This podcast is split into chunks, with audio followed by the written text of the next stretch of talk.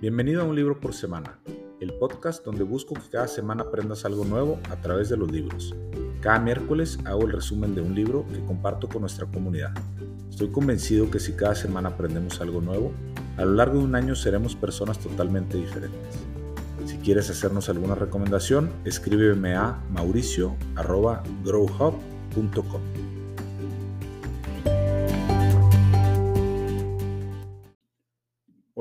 hoy vengo a platicarte del libro Losing the Signal, la historia detrás de BlackBerry. El libro fue recomendado por René Ankenau, fundador de White Paper, uno de los newsletters más importantes en México para la comunidad empresarial. El libro comienza con una historia sumamente interesante donde uno de los co-CEOs de RIM, empresa eh, padre de, de, BlackBerry, Jim Balsillie, aterriza en Dubái después de un largo vuelo y la noticia que, con la cual em, lo reciben de alguna forma es eh, espeluznante para él.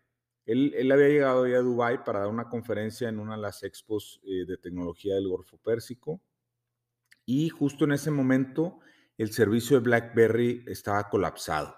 No estaba funcionando y ya llevaba varias horas con el mismo problema. Imagínense tú como, como representante cara de una empresa como BlackBerry, llegar a una conferencia de tecnología ante una situación de este tipo, ¿no? Solo dos años antes, en 2009, eh, BlackBerry era líder indiscutible en ventas de celulares en el mundo, con ingresos cerca de 20 billones de dólares. Hoy, dos años después, las noticias no eran tan eh, favorables. Las ventas de, de los teléfonos BlackBerry estaban cayendo dramáticamente, el valor de la acción había perdido más del 50% de su valor. Competidores como Apple y Samsung estaban eh, con una fuerte posición en la industria y eh, el libro al final, en, estas dos partes en las que está dividida, nos va a ir desmenuzando cómo fue en la primera parte su asombroso ascenso a ser una de las empresas más disruptivas de tecnología y en la segunda parte a eh, precisamente cómo fue esa caída tan dramática por ciertas decisiones que fueron tomando en el camino. En la primera sección, en la parte 1 del libro, nos cuentan un poco cómo fue el nacimiento de, de la empresa eh, RIM, que eh, como comentábamos, Research in Motion es el significado de RIM, son los dueños de BlackBerry. Y uno de sus eh, fundadores, Mike Lazaridis, desde muy temprana edad, desde la prepa, empieza a investigar sobre tecnologías inalámbricas, junto con uno de sus amigos, Douglas Fregin, que fue al final también eh, cofundador. Y en algún momento, eh, uno de sus profesores en, la prepa les comentó que la persona que lograra combinar tecnologías inalámbricas y computadoras construiría algo especial. Y ese mensaje fue algo que se quedó en la mente de Mike por muchísimos años. Es en, en 1984 cuando se funda la empresa, aunque en ese momento con eh, otro tipo de especialidades relacionadas a tecnología y comunicaciones, pero no con el tema de los celulares y el BlackBerry todavía no estaba en el, en el camino, ¿no?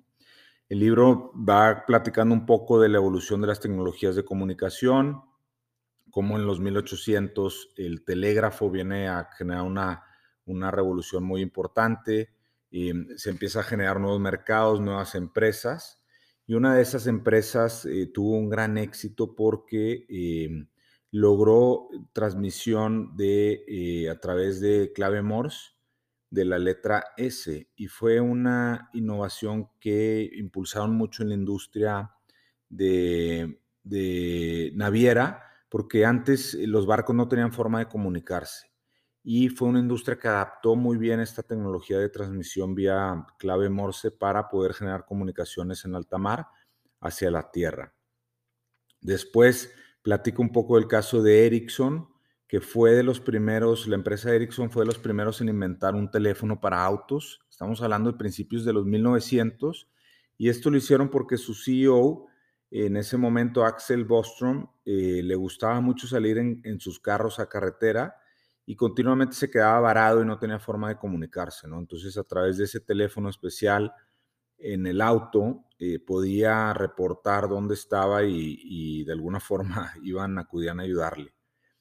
Después habla del caso de eh, Detroit, donde a través de radio la policía empieza a hacer uso efectivo de las comunicaciones para poder atender casos eh, muy precisos, eh, policíacos de alguna forma, ¿no? En los años 30 eh, prácticamente nace Motorola en ese momento con, otro nombre.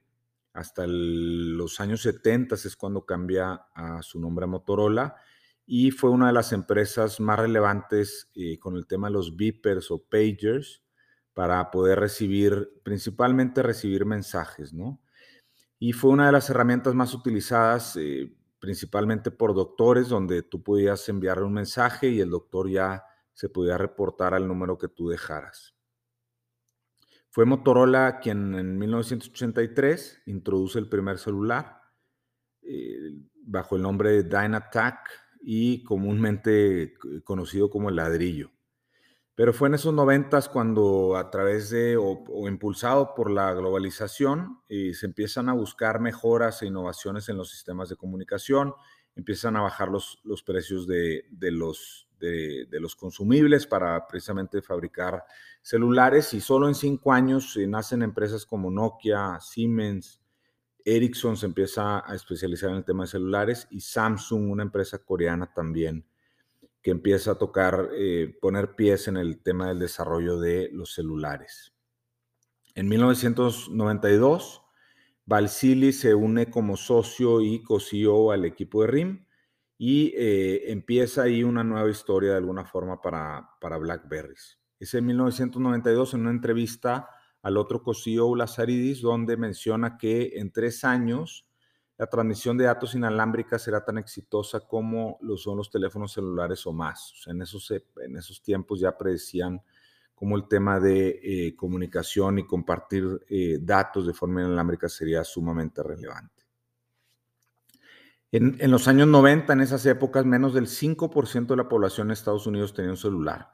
Es decir, estábamos todavía muy, muy en una etapa muy temprana Em, de, lo que se convertiría en, pocos años después.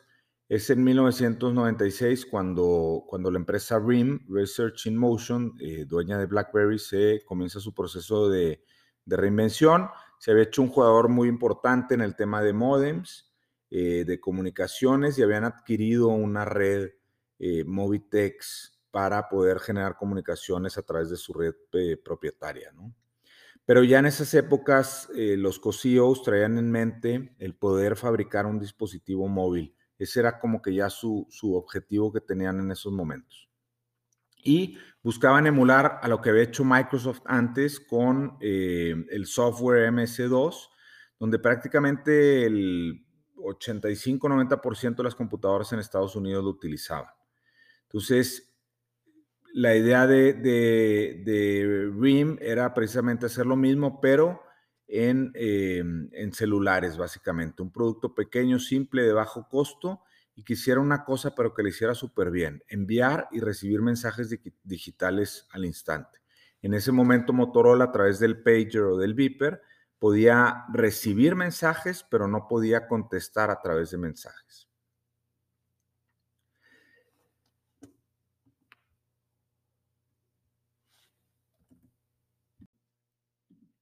Es esta red de Movitex que comentábamos antes, los que los, posiciona con una gran ventaja, ya que se dieron cuenta que no solamente podían enviar y recibir mensajes de texto, sino que también podían incluir el envío de correos, correos electrónicos, algo que en ese momento en realidad el mercado no sabía que era una necesidad que tenía, pero que pocos años después se fue popularizando de una forma importante.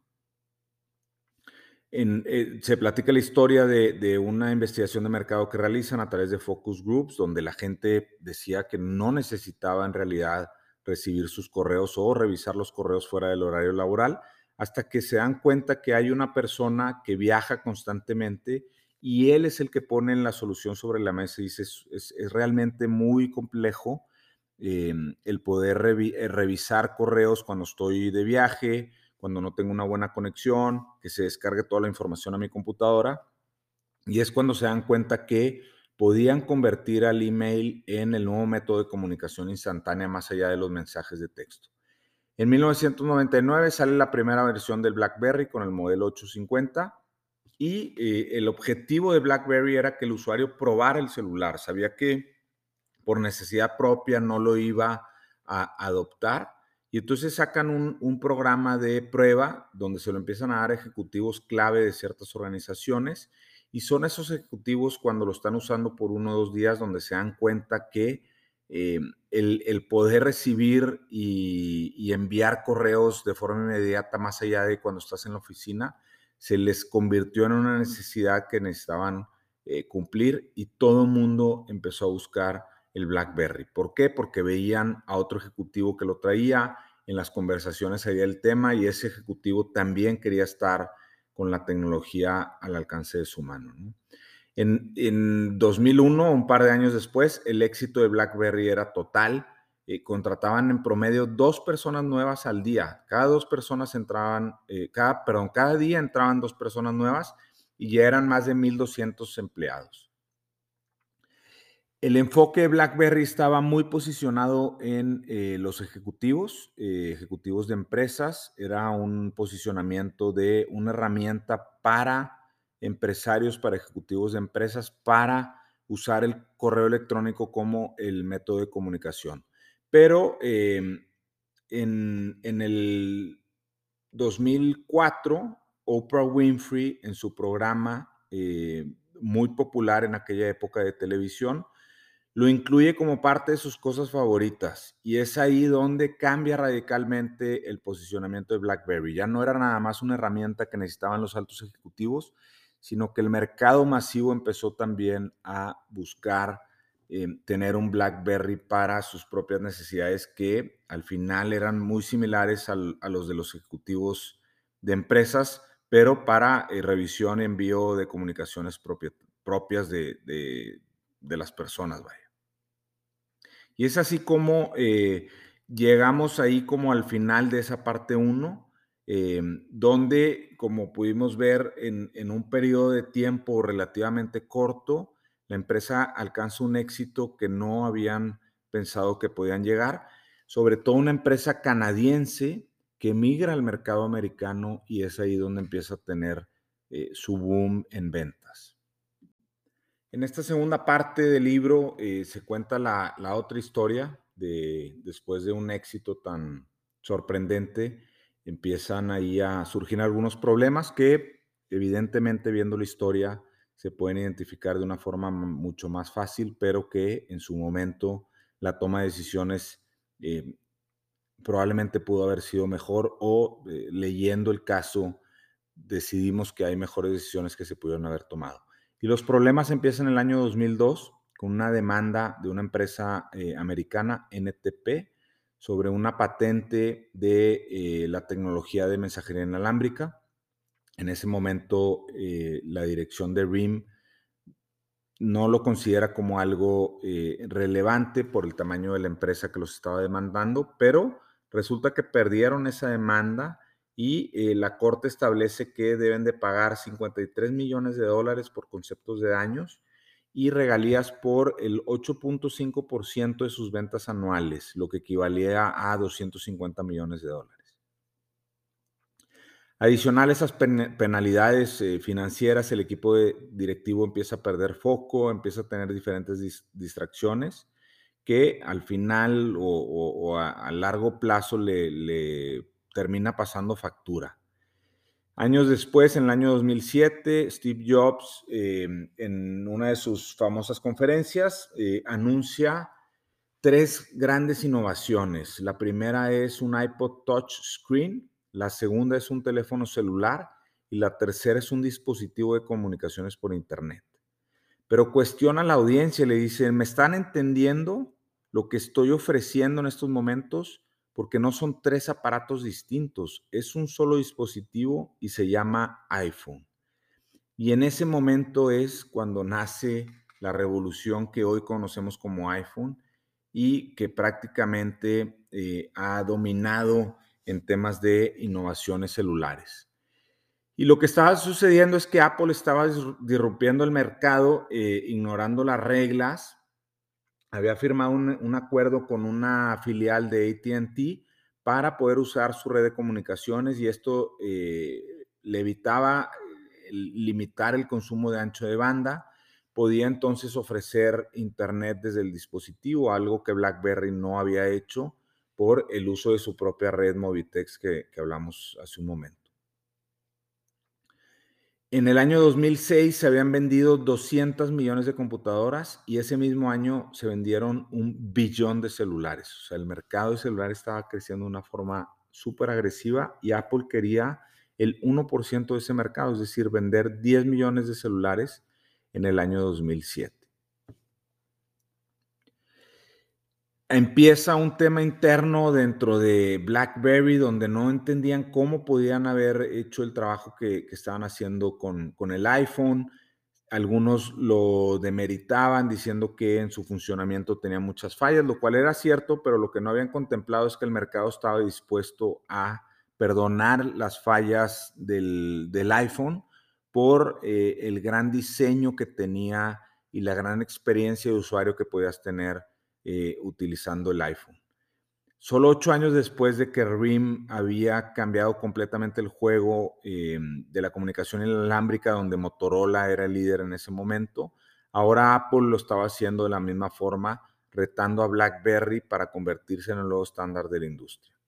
El nuevo juego era una computadora móvil, ya no era un dispositivo para enviar y recibir correos electrónicos, era mucho más complejo y integraba eh, muchas más soluciones que solamente el correo, el correo electrónico. Adicional a los problemas con los productos, eh, seguían apareciendo tipo de problemas en RIM. En esta ocasión, un problema de tema de acciones, donde eh, el equipo directivo había modificado las fechas en que se habían entregado las acciones, atrasando algunas fechas, y entonces el valor de las acciones Em, habían crecido eh, de una forma importante y eso lo habían hecho por más de 10 años con más de 60 ejecutivos. Entonces, otra vez tienen una eh, penalización eh, sumamente importante que pierden en la corte. Y pues este tipo de, de, reveses que estaba teniendo la compañía le estaba afectando no solamente a nivel de desempeño, sino también la relación de los co-CEOs trataron de reaccionar al iPhone con una versión de un teléfono que se llamaba Storm, pero eh, los problemas no los podían solucionar. Su primer pedido, su primer envío de fábrica de un millón de piezas, prácticamente regresaron todas esas piezas. Eh, era un acuerdo que tenían con Verizon, la compañía americana y este tipo de problemas le generó un reclamo de parte de Verizon a RIM de 500 millones de dólares que al final arreglaron un acuerdo de 100 millones de dólares. Y así como tenían problemas con el hardware, eh, tampoco pudieron identificar que vendrían retos en la parte del software, sobre todo con el tema del marketplace, el desarrollo de aplicaciones que estaba promocionando mucho Apple y que muchos desarrolladores estaban integrando esa plataforma. BlackBerry no la tenía. Adicional a esto sale Google con su plataforma de Android que eh, permite a fabricantes utilizarla para tener un mejor software dentro de sus celulares y también salen con un marketplace. Prácticamente desarmaron a BlackBerry en ese sentido, ya que no había desarrolladores y nadie que, que siguiera seguir intentando mantener viva la plataforma de BlackBerry.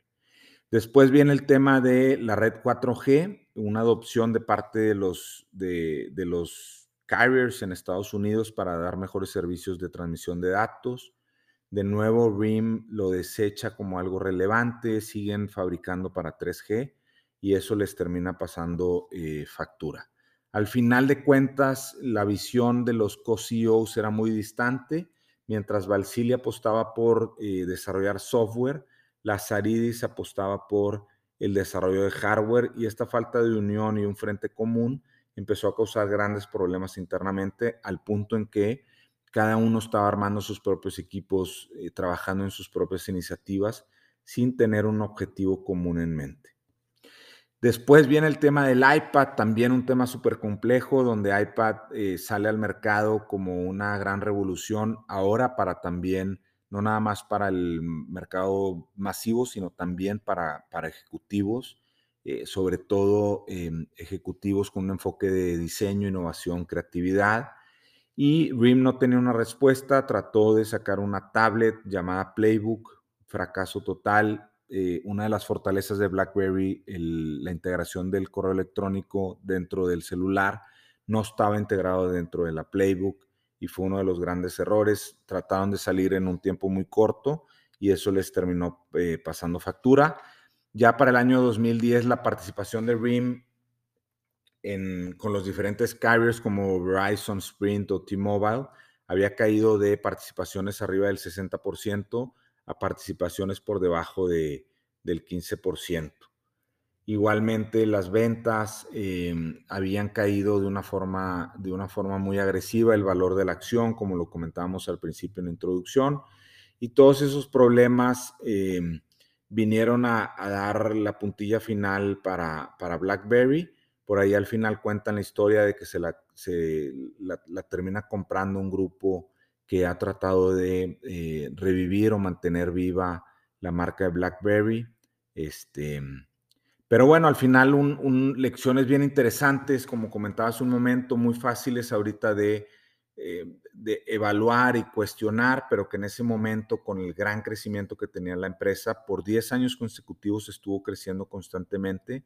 Y es difícil en esas situaciones a veces darnos cuenta de los retos que hay enfrente y las oportunidades que la competencia está desarrollando y por eso la importancia de siempre estar abierto a observar lo que está pasando en el mercado, pero sobre todo internamente tener los retos de cuestionamientos de parte de personas del equipo directivo que puedan cuestionar con libertad eh, las decisiones que se están tomando.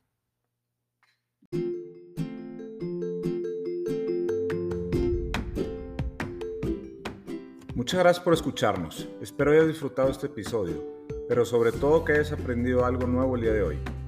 Si te gustó el episodio, califícanos con 5 estrellas para que nuestra comunidad crezca. Te esperamos la próxima semana.